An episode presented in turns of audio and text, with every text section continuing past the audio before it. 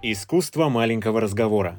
Почему иногда стоит разговаривать с коллегами ни о чем и как поддерживать такой разговор? На работе, конференции или зум-коле.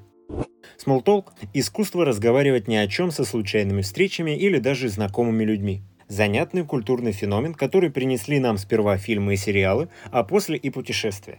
Вместо обмена информацией – разговор ради разговора, словно бесцельная прогулка для удовольствия. Зачем говорить ни о чем? Это помогает расслабиться, настроиться на беседу, а еще показать доброжелательность и укрепить связи. В США и других странах разговор ни о чем служит аналогом социального поглаживания. Это как комплимент, только разбавленный. Человека привечают, с радостью соглашаясь провести с ним немного времени.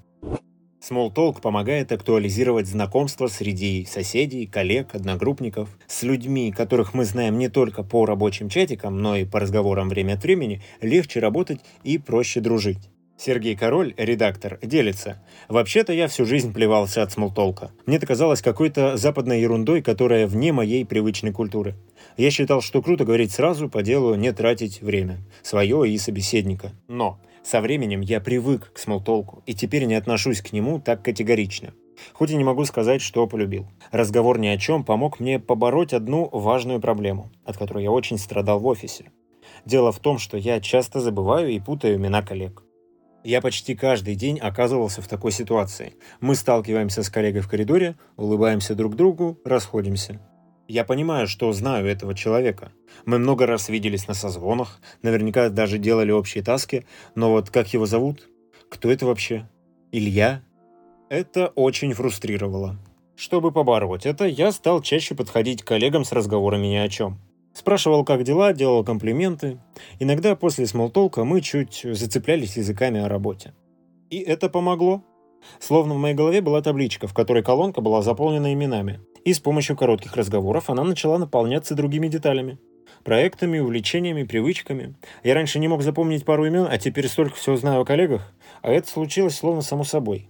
А еще я понял, что Smalltalk помогает мне легче входить в разговор с коллегами по рабочим вопросам.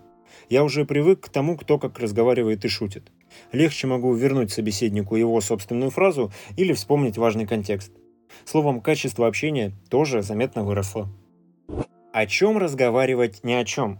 Четких законов смолтолка нет, но можно рискнуть и дать несколько советов. Тема. Выбирайте максимально общую и нейтральную тему, такую, чтобы собеседник точно был в контексте. Не зря американцы в фильмах часто говорят о погоде. Как пел Боб Дилан, тебе не нужен синоптик, чтобы знать, какая сейчас погода. Личность. Хороший смолток не затрагивает личности, он словно вне говорящих. К примеру, многие начинающие в разговоре ни о чем могут пожаловаться, например, упрекнуть коллег или заявить, что заняты скучной задачей. Но если вы поступите так при общении с коллегой-иностранцем, он напряжется и подумает, что вам нужна немедленная помощь. Любые рабочие и другие серьезные вопросы должны выходить из смолтока.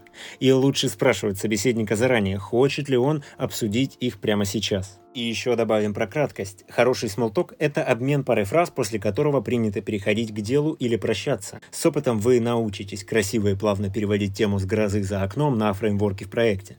Но пока можно смело обрубать. Какие темы не очень подходят для смолтока?